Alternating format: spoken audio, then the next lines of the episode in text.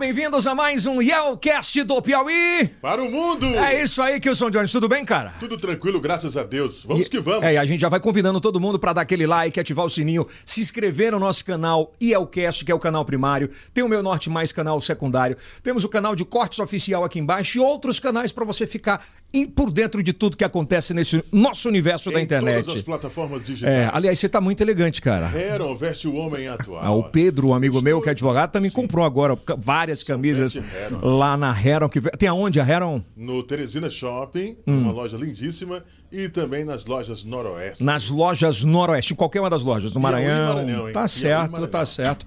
Compartilha com os amigos aqui, pega o link aqui embaixo, já manda, já dá aquele alô, já dá aquele like, o que é muito importante. Nós estamos numa semana dedicada a eleições da OAB 21 aqui no Rio Norte do Brasil, em especial no nosso estado. Essa é a última da série de três, de três bate-papos aqui, bem descontraídos, contando um pouco da história de vida e o que esperar caso seja eleito presidente da OAB. Mas antes eu quero agradecer os nossos patrocinadores aqui do Yelcast, né? Com certeza. Agradecer a Faculdade Santo Agostinho, que está sempre com a gente aqui, firmes e fortes. UniFSA. A UniFSA. Agradecer a Formato, que é a Corporation Office, se você quer montar um escritório de advocacia de sucesso. Formato. Tem que passar pela Formato. A favorita, a maior bomba e melhor bomba do mundo. E pensa A- numa bomba. É, bom. O tamanho da tua barriga que tá aí. é, aí tá. Aqui todo dia um cara ganha bomba, né? É, verdade. O Will já engordou uns 10 aqui. Ah, agradecer a Jupi Alimentos que está com a gente também nessa empreitada, tá bom? Jadiel da Jupi, aquele abraço. A Hora Telecom, a melhor internet do Brasil. Lembrando, se você quer ter sucesso no ramo da internet, você tem que ter Hora Telecom. E aí, Félix? Tudo bem. Tudo tranquilo. Tudo tranquilo? Maravilha. corta não, cara, corta pra cara não. Ué. Internet de qualidade, Hora Telecom, não esqueça, você precisa ter na sua casa, todo mundo testado e aprovado pela Medifarma. Quem mais tá faltando?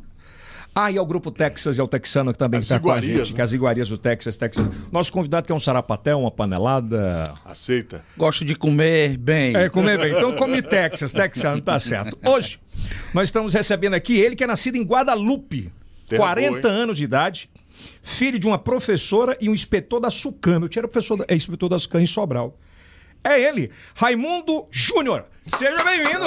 Salve de palmas. Obrigado. O povo te chamava assim meio de antipático, te achei simpático pra caramba. De boa, tranquilão. Sou nada, sou gente boa, gordinho. Gordinho, paz e amor, é. Quem é Raimundo Júnior, cara? Quem é? Elton, eu sou um piauiense da Gema, nasci em Guadalupe, como você acabou de ler. Sou filho de uma professora e de um inspetor da Sucan, aquele famoso borrifador É da o borrifador, Sucan. era roupa amarela, não era verde. É, que depois foi alçada a condição É. de inspetor. Estudei na minha cidade, em Guadalupe, até os 10, 11 anos de idade. Vim para Teresina. Mas, mas vamos lá, nessa linha do tempo, como é que foi essa infância lá? Foi infância. A infância é maravilhosa, porque a Guadalupe é uma cidade é, bem pacata e aprazível, né? Então era uma infância em que a gente faz... tinha muito aquela infância mesmo da criança do Raiz. interior, raiz. Você já era gordinho, não? Não, eu engordei já nessa fase, digamos assim, final. Não, agora nessa fase mais. É, de uns 7, 8 anos pra cá. Mas eu sempre fui bem magro, né? É, é, e tive um e eu sou pequeno, né? Tanto Quantos que irmãos, cara? Eu tenho três irmãos, um Ah. falecido, um faleceu esse ano em abril por conta do Covid. Ele Covid-19. contraiu Covid e no pós-Covid ele faleceu. Então eram três. Eram três, é Jesus, Ivan e Gilson, né? E o Ivan faleceu. Eu há cerca de 60 dias fui abençoado com gêmeos Olha, é, e tive a oportunidade de homenagear meu irmão. Nasceram Ó, o Ivan e o Bento. aí colocou o nome do irmão. É. E essa infância, os três, como é que era a educação dos teus pais, assim? É porque um pai que. É, na e época- Eldson, eu, eu, eu tenho uma questão peculiar. Eu nasci 14 anos depois do meu irmão mais novo. Putz. Então, assim, eu. Como é que chama no interior, hein? É arrimo? É, Ah, é, é- é, não. é fim de rama. Fim de rama. Fim de É. rama. É, o fim de rama. Eu nasci 14 anos, então os meus irmãos, eles eram uma espécie de cuidadores realmente, né? Eles, eles, eles zelavam por mim. Minha mãe, quando eu nasci, ela teve uma hemorragia muito grave. A minha irmã que cuidou de mim durante aqueles primeiros 60, 90 dias. O meu irmão Ivan, que faleceu, ele tem, teve sempre uma relação muito paternal comigo. Contigo, né? né?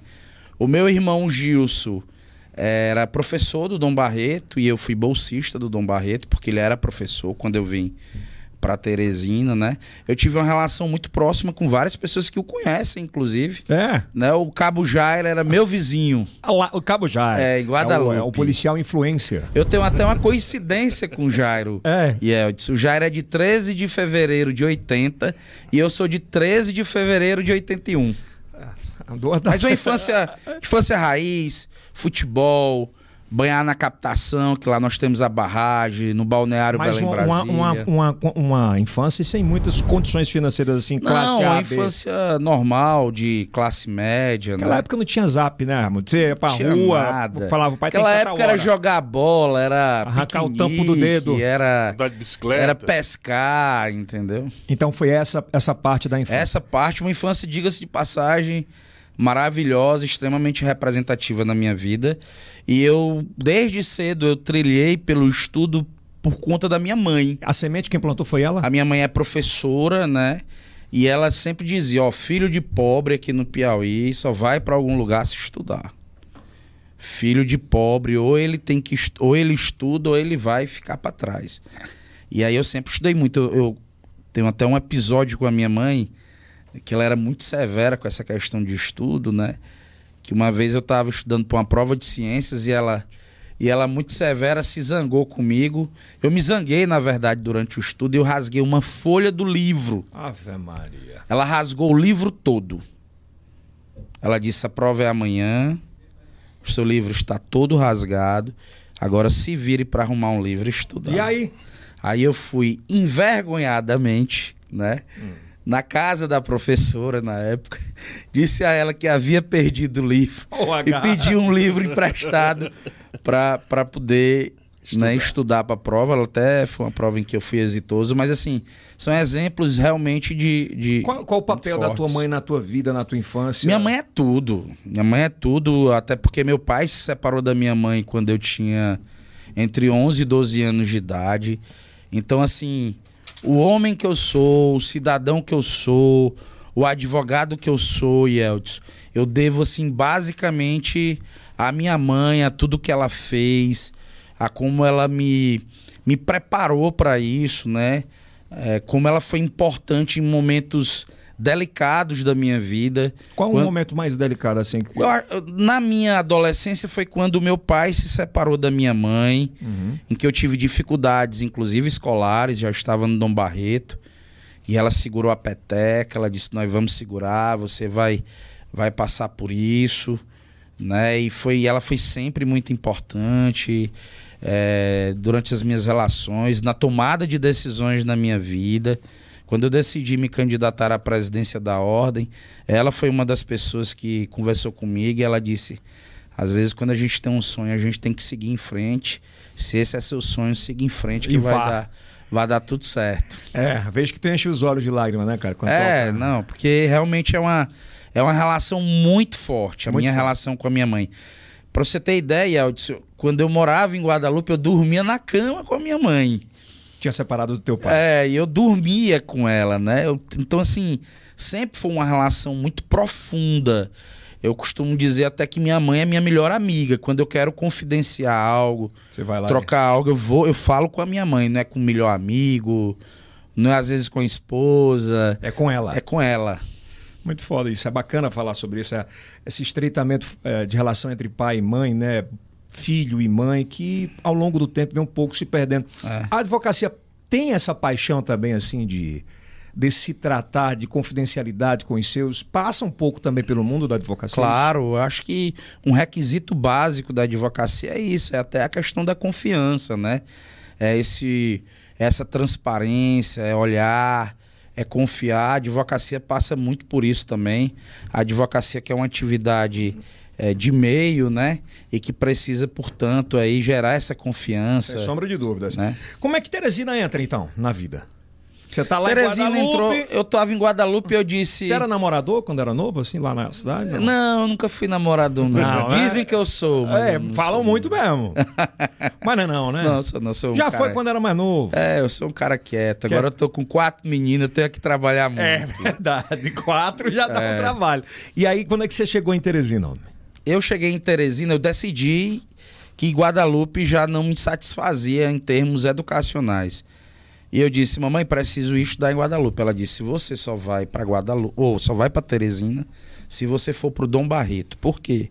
Porque o meu irmão, que era professor do Dom Barreto, ele havia sido bolsista do Dom Barreto também. Já era uma sequência, né? É, ele, e ele foi considerado um dos alunos né, mais relevantes assim da história do Dom Barreto.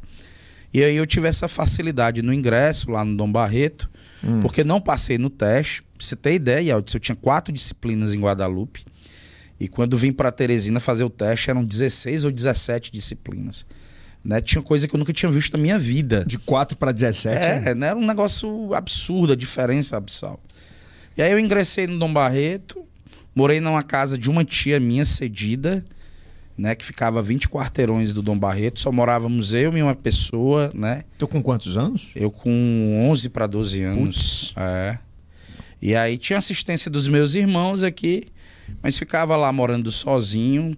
Era uma vida muito reclusa. Eu me lembro que até os meus 17 anos, quando eu logrei êxito no vestibular para direito na Federal, eu não saía. É, minha vida se resumia a ir ao Dom Barreto, a voltar do Dom Barreto e aos sábados, às vezes, ir na casa de um amigo bater um futebolzinho, que eu era.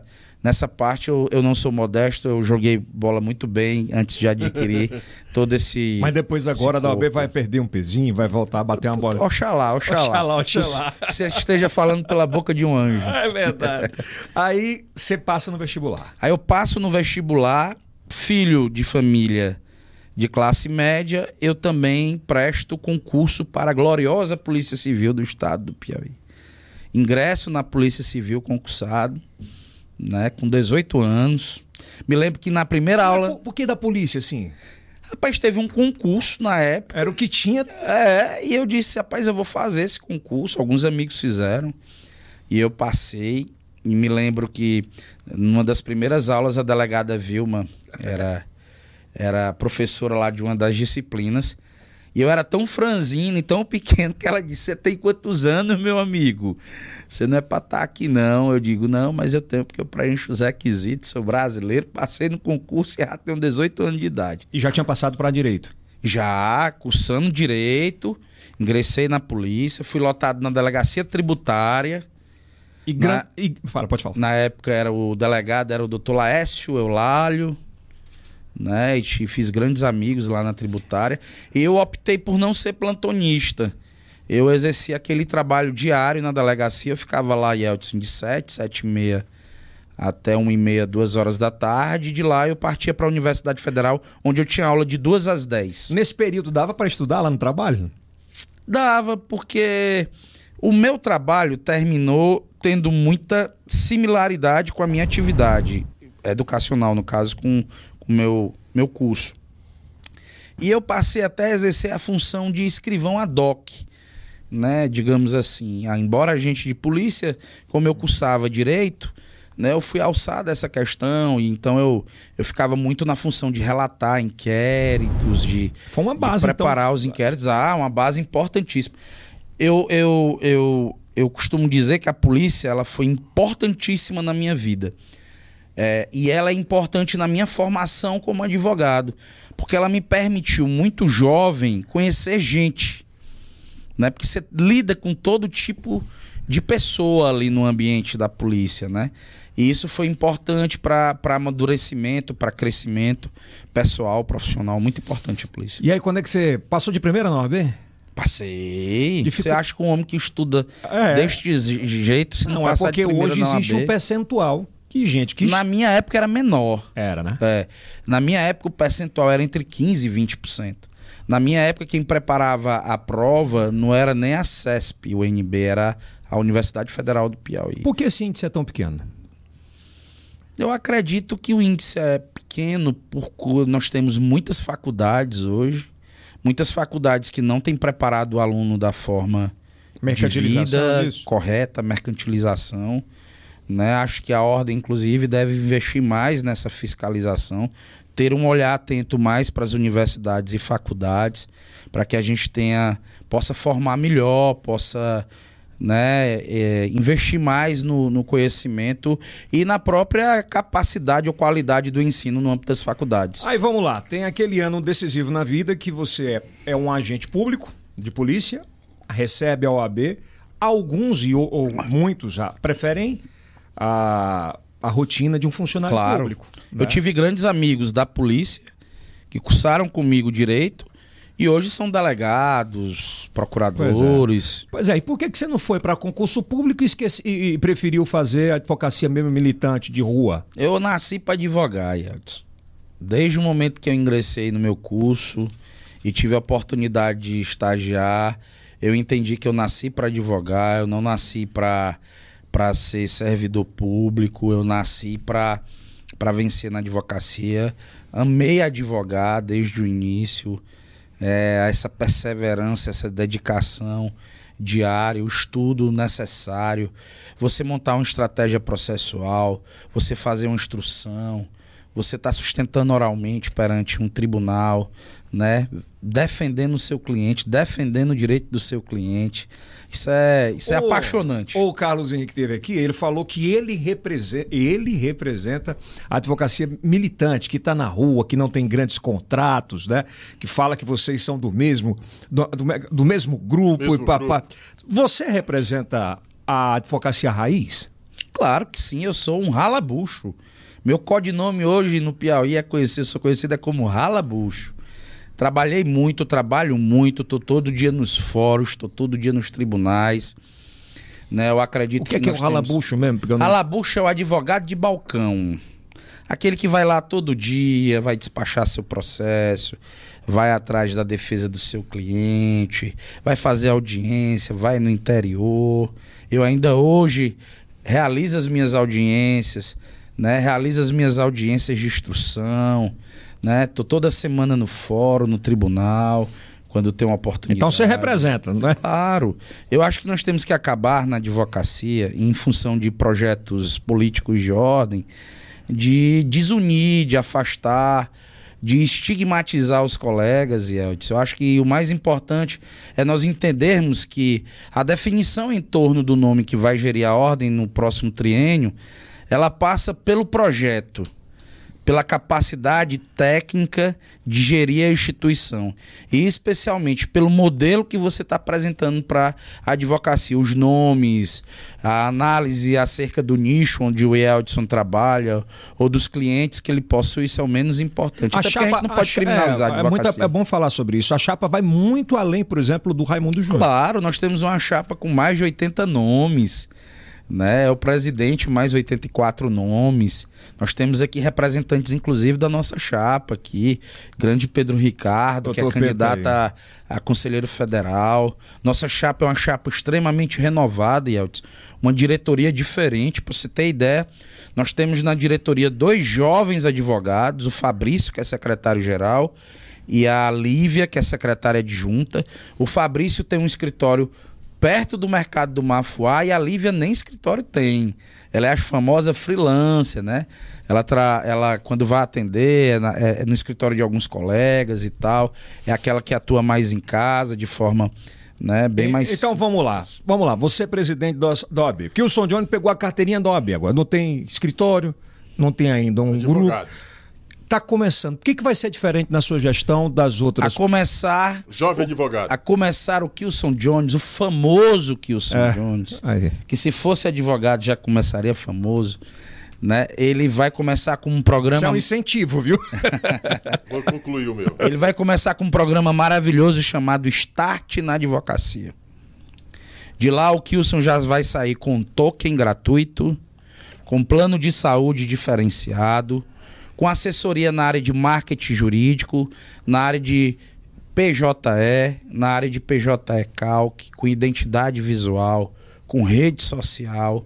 O Kilson Jones, jovem advogado, ele vai ter uma facilidade na hora de pagar a sua anuidade, porque nós vamos retomar o desconto de 30%, parcelar em até 12 vezes.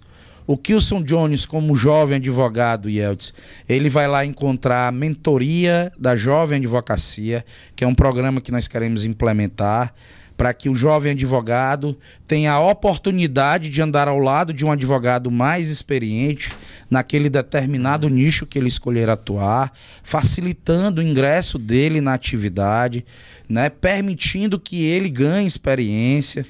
Nós vamos ter também a retomada na ESA de algo importantíssimo e que você perdeu na atual gestão, Yeltsin os cursos intensivos de iniciação à prática na advocacia. O presidente teve aqui e disse que a culpa foi da pandemia, que atrapalhou muita coisa e tal. Infelizmente, o presidente sempre usa como justificativa a pandemia, mas a advocacia, Elton, ela espera que nós tenhamos um gestor criativo.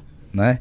Todo mundo espera, Yeltsin, que o gestor seja criativo. Pô, eu vou, ser, eu vou, vou mais a... Nós não podemos, Yeltsin, é. simplesmente eleger um comandante de avião que num período desse liga o piloto automático e deixa as coisas andarem sob a justificativa de que é. se trata da pandemia. Uma... Nós poderíamos e pudemos avançar em várias outras questões, né? E me parece que a omissão e a letargia da ordem foi o que gerou essa é. quebra de expectativa. Pai, mas você sabe também que muita gente fala assim: ah, discurso dele tá bacana demais para eleição. Mas, pô, ele tava no grupo, passou muito tempo lá. Por que, que ele não cobrou? Por que, que ele não foi incisivo?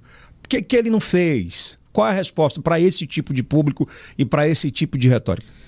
E yeah, essa gestão da ordem ela é extremamente presidencialista, né? O presidente normalmente toca a ordem, ele é que define as políticas de gestão. Você não tinha as, voz? As políticas que são compromissadas.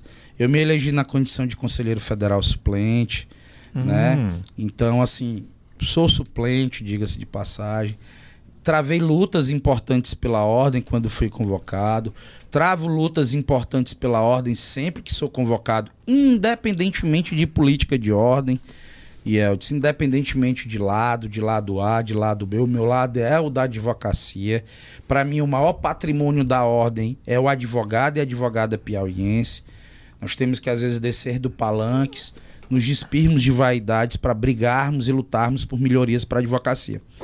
Mas o fato de eu ter me elegido ao lado do atual presidente nas últimas eleições não significa que eu tenha que coadunar, que comungar, Mas é, parece que, é um, que dividir é, eles né, batem, das mesmas ideias. Ambos batem muito nisso. É, eu não tenho. É como se você, Yeldson, né, se eventualmente hoje fizesse parte de um determinado grupo ou de uma junção com... Hum alusão a uma determinada eleição, passasse a ter que concordar com tudo aquilo que eventualmente aquele representante do grupo fizesse, ainda que isso fira, uhum. magoa as suas expectativas, os seus princípios, os seus ideais. E o mais importante, eu não vou nunca comogar, eu não vou nunca estar ao lado, Yeltsin, de uma gestão de ordem, que não tenha como coluna do esqueleto o advogado e advogada do Piauí. O advogado e advogada do Piauí está passando fome, está tendo dificuldade para sobreviver, tem muitas dificuldades de ingresso no mercado do trabalho, os processos não andam, as audiências são designadas para 2023 e 2024, não há assistência, não há acolhimento, os fóruns estão fechados. Eu nunca pediria a ninguém para me acompanhar num projeto desse, Elton. Você se arrepende de ter votado no Celso? Absolutamente. E já pedi desculpa à advocacia piauiense. Um dos grandes erros da minha vida enquanto advogado e o mau passo que já dei em política de ordem foi, foi ter votado no atual presidente de ordem. Eu já sabia que ele não geriria tão bem a ordem. Mas e por que votou? Mas não sabia que ele faria de forma, de forma tão catastrófica. É forte, hein? A, a palavra é muito forte, catastrófica. Mas a gestão é catastrófica. Hoje você tem uma gestão, e eu vi aqui uma passagem sua, Yeldson, né, em que você disse que haveria um empate, né? Não, eu falei assim, vamos lá, tem aqui os candidatos, tem um, tem outro, ele falaria. Aí você vê, se você tem um presidente de ordem hoje que disputa com dois candidatos de oposição, né? O, e que estaria empatado comigo. ah, é, que o outro estava né, fora falou, do jogo. Né? É, é.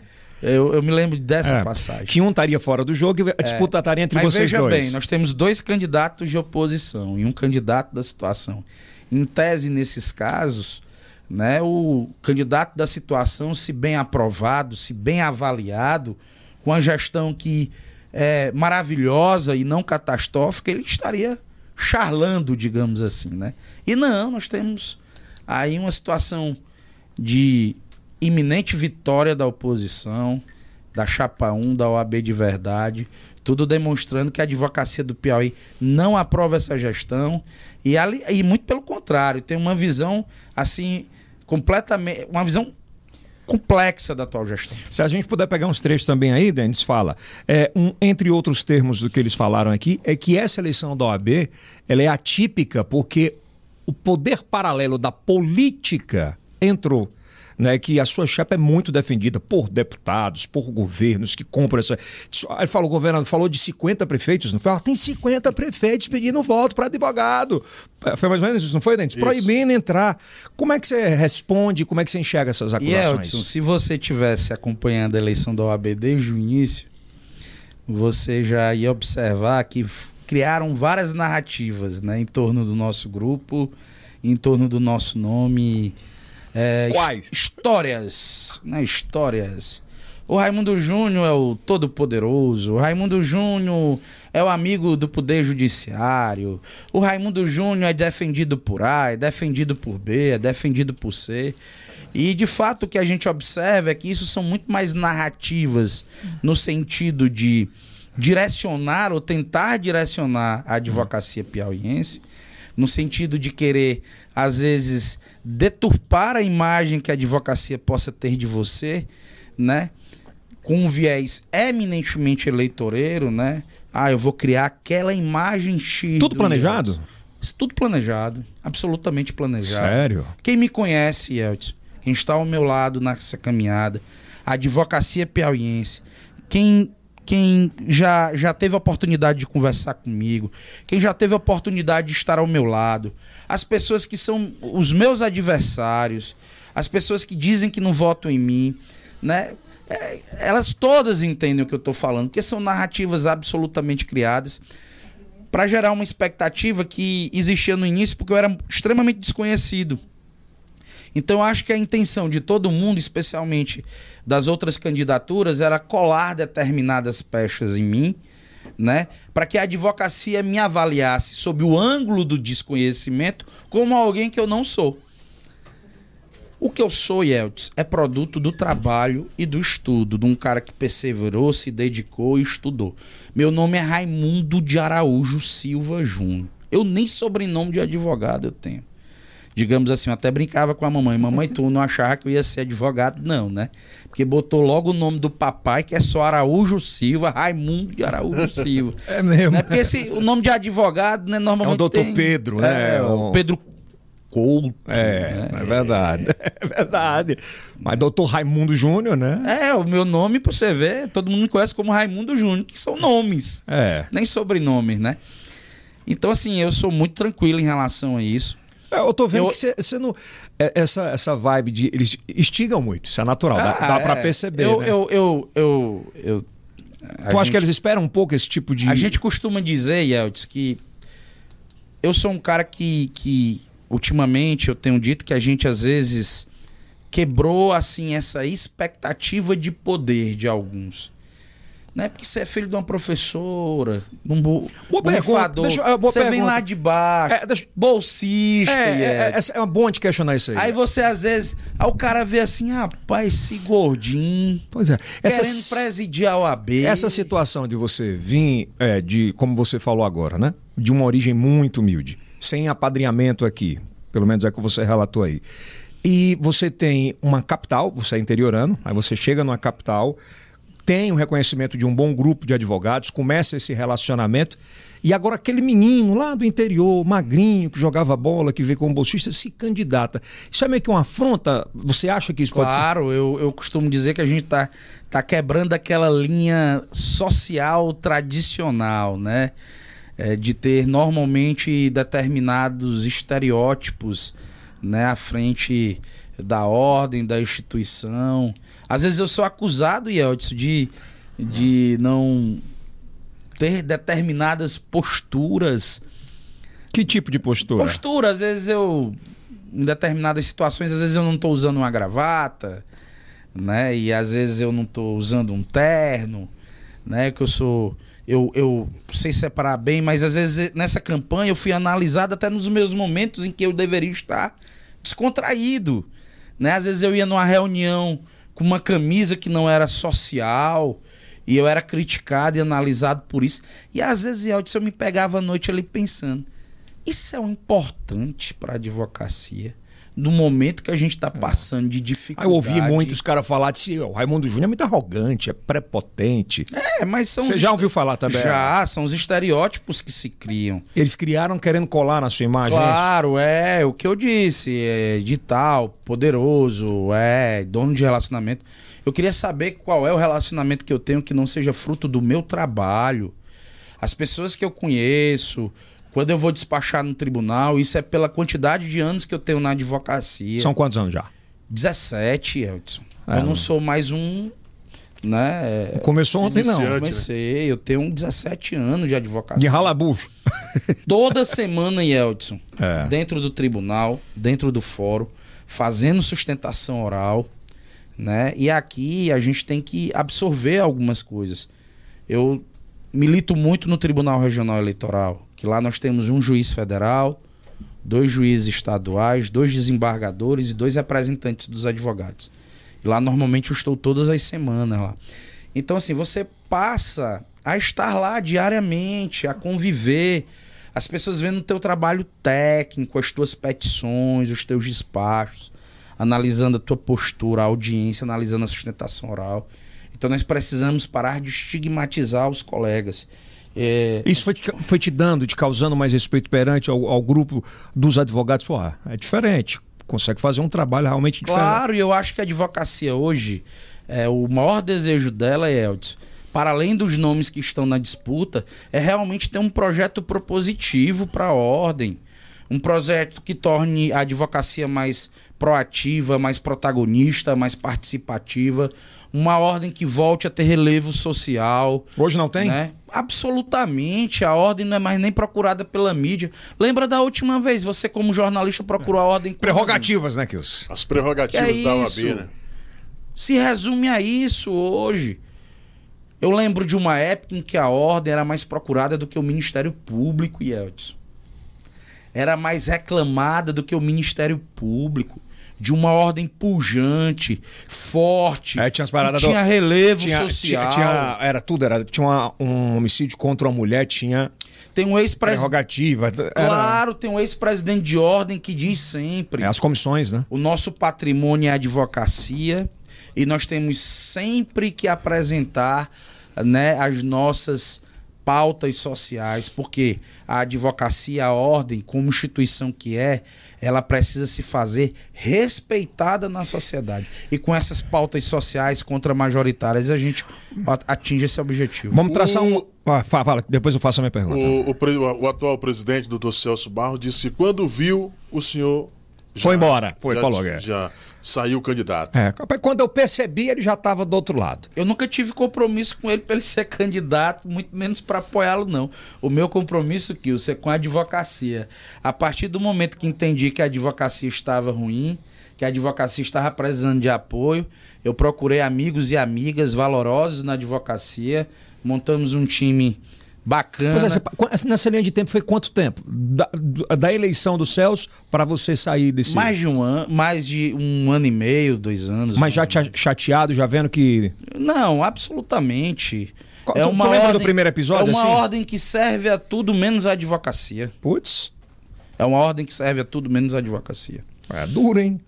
Mas eu sou duro, transparente. Eu vim aqui foi para conversar com o Iel Cash. É verdade. Quer dizer que serve a tudo menos. A advocacia. Por que, que não poderia servir a, a fazer um equilíbrio nisso? Porque os projetos que são de interesse da advocacia, eles não andam porque a gestão não foi proativa para a advocacia, porque a gente não trabalha como deve, porque a interlocução é ruim com o poder judiciário, porque Eldson, sinceramente, fórum fechado até hoje, bata aberto. Festa, boate, restaurante, fórum fechado. Fórum aberto é garantia de prestação jurisdicional, duração razoável do processo. Nós temos, inclusive. É a grana no bolso do cara, né? Você é jovem advogado hoje, Elton. Se você protocola uma ação no juizado, sua ação, sua audiência é designada para 2023, para 2024. Isso é um absurdo. E pro cidadão também. E nós temos Né? projetos importantíssimos, força-tarefa para, num prazo de 100 dias, apresentarmos aos presidentes de tribunais e respectivos diretores de fórum os nossos resultados, cobrando, sugerindo e propondo. Caravana das subseções para também verificarmos no interior e fazermos uma compilação da situação de toda a advocacia do Estado do Piauí e do Poder Judiciário. Observatório do Poder Judiciário. Nós vamos criar um núcleo dentro da ordem para que a ordem esteja permanente informada sobre os problemas urgentes, mais graves em relação ao Poder Judiciário. Também vamos disponibilizar a chamada plataforma de acompanhamento judicial. O Yeltsin, como advogado, ele vai lá na plataforma e ele vai avaliar os serviços que estão sendo prestados por aquele respectivo magistrado, promotor, pelo serventuário da justiça. E eu, particularmente, tenho um xodó Qual é? núcleo de agilização dos processos. A grande discussão hoje é que a lentidão dos processos ela termina por né, facilitar, digamos assim, a vida dos grandes advogados e grandes escritórios, ou que a morosidade, a ausência de resolutividade e efetividade do Tribunal de Justiça é, complique o ingresso na carreira, complica a vida de todos os advogados, especialmente do jovem. Através do núcleo, nós vamos criar, nós vamos setorizar a primeira comissão de relacionamento com o Poder Judiciário para termos comissões por nichos específicas. Né? E nós vamos também setorizar a comissão de prerrogativa, para nós termos também por nicho. Nós vamos alinhar a comissão de relacionamento com o Poder Judiciário de prerrogativas, que ficarão diretamente ligadas ao núcleo, para que o núcleo adote providências com relação à duração razoável do processo. O Yeltsin foi hoje na quinta vara, processo parado com três meses. Ele mantém contato com a ordem, a ordem vai para cima para saber por que, que o processo está parado, por que, que o processo não andou, por que, que o processo não é despachado, de quem é a culpa, oficiando e despachando, militando em favor da advocacia, Pra que todo mundo ande. Para que todo mundo ande. Mas isso tá completamente planejado. Que quem tá do lado vai dizer assim: ah, isso aí tá no papel, mas não vai sair. Você tá com isso tudo na cabeça. planejado. É esse, é como eu disse pra você, o meu xodó. Isso é meu compromisso primordial com a advocacia. Isso é a forma que nós encontramos, inclusive, de devolver dignidade e respeito para a advocacia. Da gente devolver, inclusive, inclusão para a advocacia. Para cada advogado e advogada do estado do Piauí sentirem que os seus processos podem andar e que as providências serão adotadas pelo órgão que deve representá-los institucionalmente, que é a ordem. Que o Sr. Jones, rasga aí. Doutor Raimundo Júnior, o que, é que o senhor acha da reeleição? Um instituto nefasto. O atual presidente da ordem até costuma dizer que eu sou eleitoralista, que não entende por que é que eu não defendo a reeleição. Né? A reeleição no âmbito da política partidária é, é uma, Você só quer três anos? há uma permissão. Eu já protocolei, registrei publicamente em cartório que eleito presidente da ordem não concorrerei a mais nenhum cargo. Né? Eu acho que no âmbito da política de classe a reeleição ela, ela interfere ainda mais Do que a política eleitoral. do que a política eleitoral. Ela, o abuso ele fica ainda mais materializado. A ausência de gestão para a classe, ela fica, né, impactada negativamente, Eldes, porque um prefeito quando vai para o último ano de eleição, para reeleição, É. ele já tem dificuldades. Na nossa classe, numa eleição de três anos, você fica um ano para ajeitar a casa, né? O outro ano, e Elton, aí você começa a gerir, e no outro ano o cidadão já quer fazer a eleição. Então, assim, é praticamente, o Instituto da Reeleição praticamente interfere na boa gestão. Então você só precisa de três anos? Só preciso de três anos para fazer, Yeltsin, a melhor gestão de ordem da história do Piauí. Ao final de três anos, nós vamos nos eleger presidente da ordem domingo.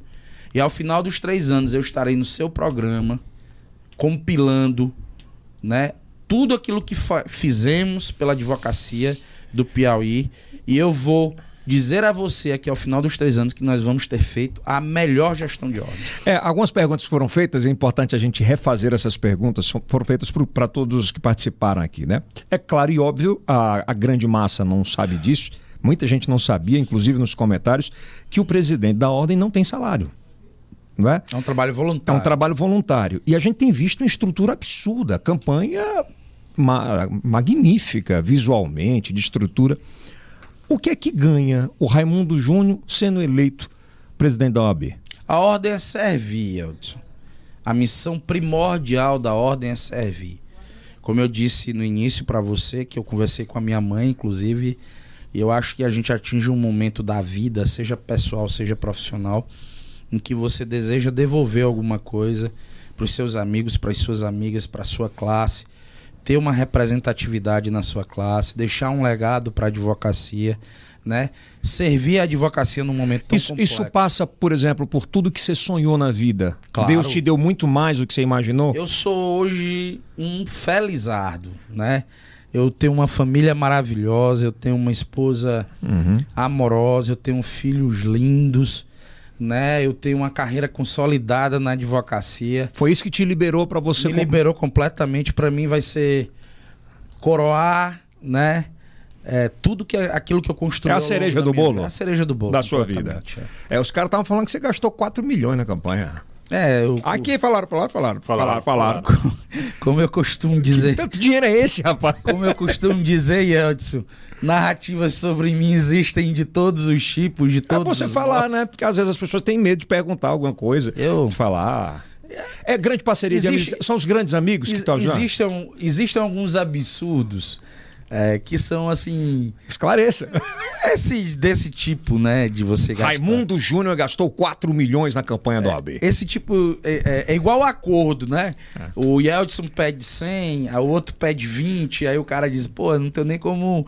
Como mensurar, mensurar porque os dois estão muito distantes. Então, assim, são coisas que a gente não consegue nem responder, faz parte do, folclore que se criou em torno de mim. É, é como você falou agora, né? Você é muito bem resolvido financeiramente, profissionalmente, amorosamente. E agora quer servir, devolver, pelo menos isso que você falou. Então isso é um, é um preço, é um custo, mas que você está disposto a fazer. Claro. Não tirando dos outros, não enrolando ninguém e não sendo mau caráter, Edson. Tá valendo. Não tem problema nenhum. Tá valendo. Por que, que o, o, o senhor defende a CAAP é, seja mais independente, uma independência de verdade? A CAP presta um serviço importantíssimo para a advocacia. Explique o que é a CAP, para às vezes a Caixa de Assistência dos Advogados, né? Então ela presta esse serviço social, é quem cuida dos nossos planos de saúde, dos nossos convênios com lojas, com empresas, né, com os restaurantes presta aí toda uma assistência social também agora no campo de cursos, a CAP vem investindo nisso.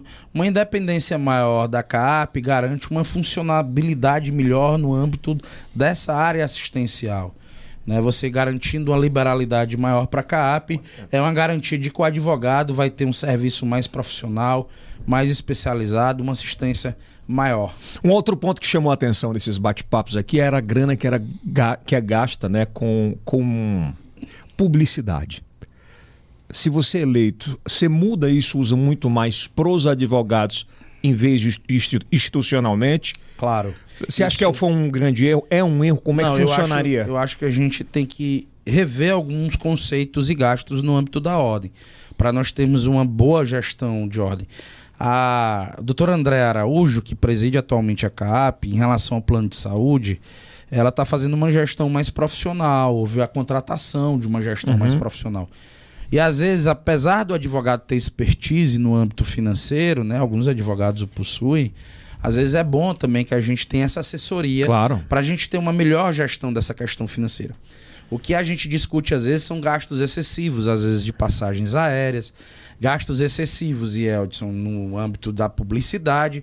E você às vezes se apequena em assuntos que são importantes. Por exemplo, as subseções, elas têm repasses hoje já congelados há vários anos e que são risórios e que às vezes retiram a capacidade de independência maior das subseções, que ficam sempre com o pires na mão. Você vai fazer o dia da mulher, vem pedir dinheiro. Você vai fazer o dia do advogado, vem pedir dinheiro. Se vai fazer qualquer tipo de atividade, vem pedir dinheiro.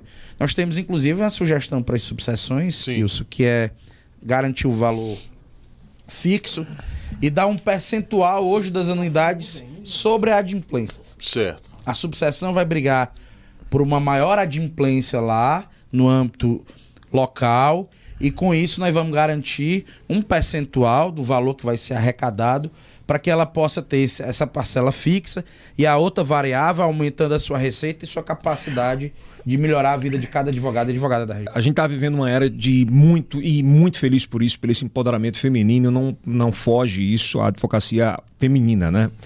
É, as mulheres da OAB, o que é que elas representam na sua chapa e você eleito, né? O que é que você muda do cenário atual? Eu acredito que nós temos que, primeiro, compreender a necessidade das mulheres exercerem de fato papéis importantes no âmbito da gestão e de fato delas terem a liberdade de exercerem os cargos que estão ocupando, né? Nós temos aí uma co-presidente, que eu não chamo de vice-presidente, vai ser a minha co-presidente, doutora Nara Moraes, qualificada, pós-doctor, que tem condição de exercer um trabalho grandioso pela ordem, grandes representantes femininas na chapa, a Lívia, a Aline, a Andréia, né, figuras representativas da advocacia feminina no Piauí. Eu acredito que nós temos que avançar em pautas importantes para a mulher advogada. Quais?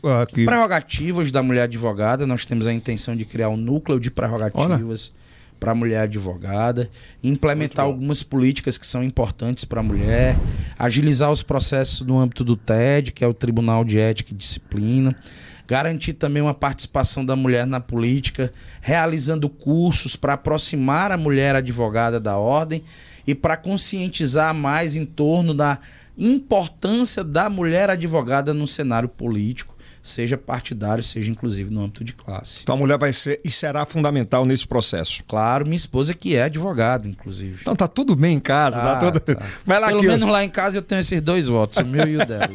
Vamos às perguntas? Vamos às perguntas, perguntas, os vídeos, os né? vídeos. Né? Vamos, vamos, vamos dar uma olhada aqui. Os, vamos lá. Perguntas de advogados, vamos lá começar. O primeiro. Fernanda.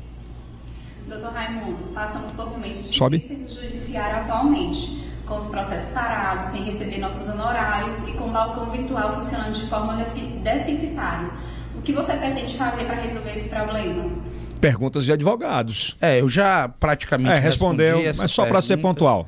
Né, a gente, além do observatório, do, da plataforma de acompanhamento judicial, da força-tarefa que queremos realizar, nós vamos criar o núcleo de agilização dos processos, que é uma medida importante já explicada aqui por nós, e nós estamos lutando diariamente para a retomada do atendimento presencial e Elton, que para mim será sempre um divisor ah, de águas. Foi muito, foi muito foda quando você falou aí, né, que tá boate aberto. Tudo aberto. Festa aberta. Serviços públicos funcionando. É verdade, viu, cara? E o processo está reparado, Elezinho. Para quem é empresário, sofre, meu amigo, com isso.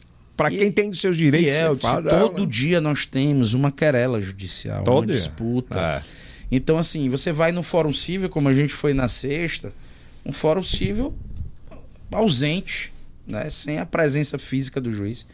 Ah, tem um balcão virtual. Não veio a contento ainda. A virtualização do processo, o sprint na virtualização que, que foi dada em função da pandemia, uhum. ela não veio a contento. Nós temos um, um sistema digital ainda que não funciona a contento, um balcão virtual que não funciona a contento e mais. É direito do cidadão ser atendido presencialmente e é prerrogativa do advogado e da advogada. A virtualização é uma opção e deve ser sempre uma opção, mas mais não um. a regra. É. Vamos lá, mais uma. Segunda. Segunda pergunta. Vai lá. Doutor Raimundo Júnior, muitos advogados estão passando por dificuldades para pagar a sua anuidade, que é uma das mais caras do país. O que você irá fazer sobre a anuidade Pai, da OAB? Rapaz, a anuidade é um negócio sério, viu? É. Todos é salários no bolso. É. o, o, presidente disse, não, não posso que é crime, eu não posso fazer isso. O outro já disse, não, mas eu vou parcelar em 12 vezes. Que é, é... Ele o, diz que a ausência de receita... É. Né, declínio de receita. Se você tivesse aí como presidente na pandemia, o que, que você tinha feito? Eu tinha descontado. eu tinha dado o desconto que a advocacia merece. Eu tinha criado um programa aí para para a gente facilitar a vida do advogado. Dava para fazer? Dava para fazer. Né? A gente teve uma série de investimentos em prédios, construções, Elton. Gastamos aí muitos recursos com isso. E eu acho que dava para a gente destinar parte desses recursos para a gente ter uma subsídio subsídio, uma assistência melhor para o advogado e advogada.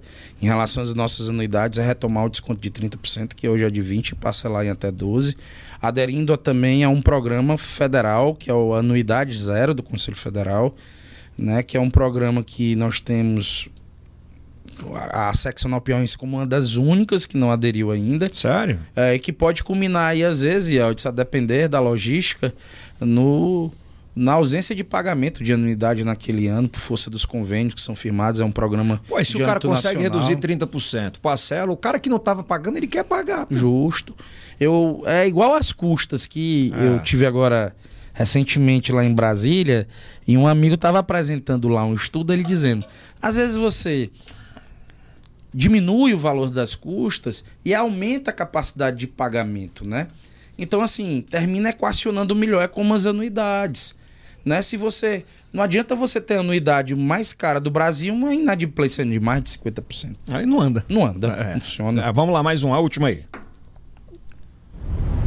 Vamos lá, DJ. Que os quer fazer a dele. Terceira. Tu tá com uma perguntaria doida aqui só de Vamos lá. Recentemente as prerrogativas dos advogados são violadas. À frente da OAB, como você pretende lutar pelas prerrogativas da advocacia?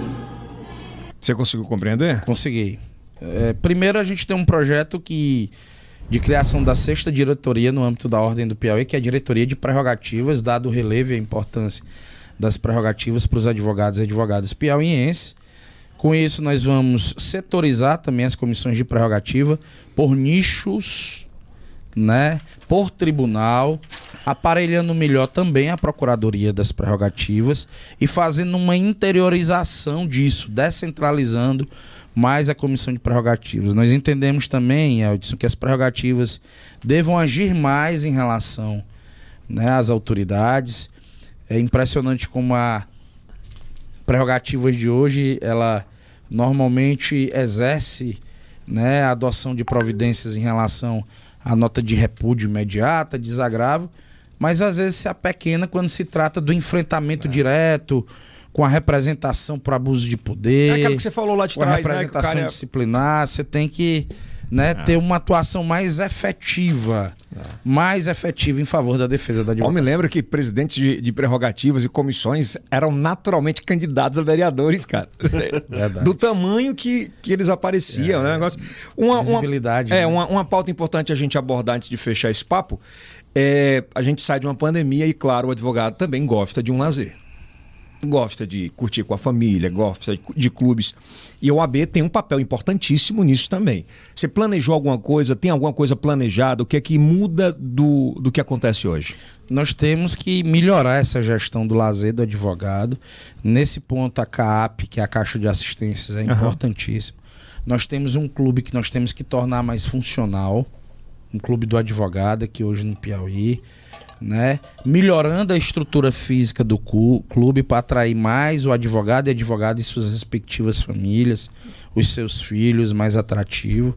Eu tenho até um projeto importante para o clube, se qual é? Se conseguirmos nos eleger, que é montar um parque aquático no clube dos advogados do Piauí. Grande mesmo. É um projeto grandioso, né? Com alguns parceiros. Não é só tobogã não. Não, é um projeto realmente diferente fazer algo diferente no âmbito do clube, transformarmos o clube dos advogados do Piauí num local extremamente atrativo e não só para o advogado e para a advogada, se pague, né? né? Para todos os, é, os familiares. Isso em Luiz Correia? Ou... Aqui. Ah, aqui em Teresina? É. Vamos começar por aqui. Um projeto maravilhoso. Que bacana. Vai ser uma surpresa para a advocacia do Piauí. Olha aí, um projetão, hein? Que bate-papo bacana, viu? Foi... eu adorei. É. Papo informal, gostoso, legal. É, mas agora a gente vai fechar com as imagens que a gente tem que mostrar. Tá no ponto aí? A pergunta que a gente faz Fizemos em toda. Para todos. Né? Para todos a gente tem que colocar. Coloca a foto aí por quê? Vamos lá. É, aí eu vou pedir pro Raimundo, o RJ ser terceira pessoa. Ele vai sair do corpo dele e vai poder falar agora. Coloca a imagem. A primeira, por gentileza, o Denis Constantino. Vamos lá. Raimundo Júnior. Pô, vamos começar pelo lado esquerdo aqui, que quem, quem é presidente. Por que o advogado lá do início, Raimundo Júnior, não votaria no Celso Barros e votaria no candidato Raimundo Júnior? E Elton, o, o Celso é um grande representante da advocacia piauiense. Ele tem uma história dentro da ordem, né, uma história dentro da instituição. Eu acho que ele completou o ciclo dele, teve a oportunidade de presidir a ordem, né, e, e falhou em alguns aspectos, especialmente em relação à advocacia. É, Mantê-lo é, como pretenso presidente seria a gente aumentar aí esse distanciamento da ordem com a advocacia. Essa é a resposta. Essa é a resposta. E Carlos, Carlos Henrique. Carlos, eu gosto do Carlos Henrique, ele está numa numa veia mais agressiva ultimamente como é candidato. Mas ele é Se gente, você não fosse candidato, você votaria nele? ele é gente boa, ele é gente boa e, e acho que ele tem projetos bacanas para advocacia, mas ainda não é o momento dele, né? Acho que nós temos um projeto mais formatado, um projeto que foi melhor apresentado e nós temos um time hoje que reúne mais condições de permitir o seu erguimento da advocacia. Mas eu gosto do Carlos, tenho muito respeito pelo Celso. Terminando isso aqui, você ganhando, se os dois te procurarem para somarem na OAB, Estaram dentro da, da ordem. É, eu costumo dizer que a OAB é de verdade, mas ela será de todos. A eleição termina no dia da eleição, depois disso está tudo zerado e nós temos é que advogar para a advocacia. A gente conta com a experiência do Celso, inclusive, e contamos, sobretudo, com a força e a motivação do Carlos. é isso. Tá É aí. isso, né? Obrigado. Quer pedir voto? aqui, Dia 21, Aqui, ó, aqui, essa aqui, dia calma. 21 de calma, novembro. Calma. Por favor, fale pro seu eleitorado agora aí. Advocacia Piauiense. Estamos aqui hoje no IELCast, há poucos dias da nossa eleição, trazendo mais uma vez uma discussão importante para a advocacia piauiense acerca dos nossos projetos, das nossas propostas. Mostramos que estamos preparados para gerir a ordem no próximo triênio, para transformar a ordem de fato na casa do advogado e para trazer de volta a dignidade e o respeito que precisamos na nossa profissão. Dia 21 de novembro, a chapa 1, OAB de verdade. Tá aí. Aê. Se inscreva no nosso canal, ativa o... Esqueci de entregar o presente do homem, olha. E do IBIA também não trouxeram o vinho do homem, rapaz. Aqui é um presente da ótica mais moderna do Brasil. Você vai ganhar 50% de desconto para dar um, um óculos da Prada para sua esposa. Dizem que eu gastei muito dinheiro na campanha, mas eu vou me utilizar desse desconto porque eu tô precisando. viu? 50% de desconto. Eu não sei porque que eu não veio. Eu esqueci de trazer da Ibeira, mas não tem problema. Tem aí fácil? Tem? Ou... Não, então, então deixa, deixa. A Ibeira, o primeiro depósito online 24 horas de segunda. Das nove da manhã até as três da. Entrega, tipo assim, no escritório. O cara ganhou uma causa. Sim. Tá faltando a cerveja no escritório. Precisa comemorar a IBIA Aí, Bia, é só ligar que vai deixar? em 10 minutos. Motel também não. Eu Motel gosto do também. serviço da IB, viu, Ah, inclusive. Já, Já, me já utilizou aí. Tá certo, então já pede aí, Bia. Se inscreve no canal, compartilha aqui em cima no primeiro card da descrição. Vai estar outro vídeo para você maratonar no final de semana e aproveitar. Comenta sempre os melhores inimigos para dar um engajamento É, legal. é E é, o, e é o cast. E aí? Top. Eu achei barato, velho. Tá melhor. Rapaz, tem umas falas aí que eu vou te contar. Não, viu? se souber pegar os cortes aí, meu patrão.